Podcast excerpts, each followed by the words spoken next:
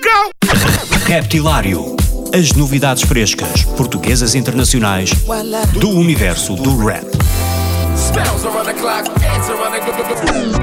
Das rimas mais originais dos MCs aos beats mais pesados dos produtores. Dos grupos mais conhecidos aos novos talentos do underground. Terça-feira, às 22 horas na NIT FM, com Ricardo Farinha.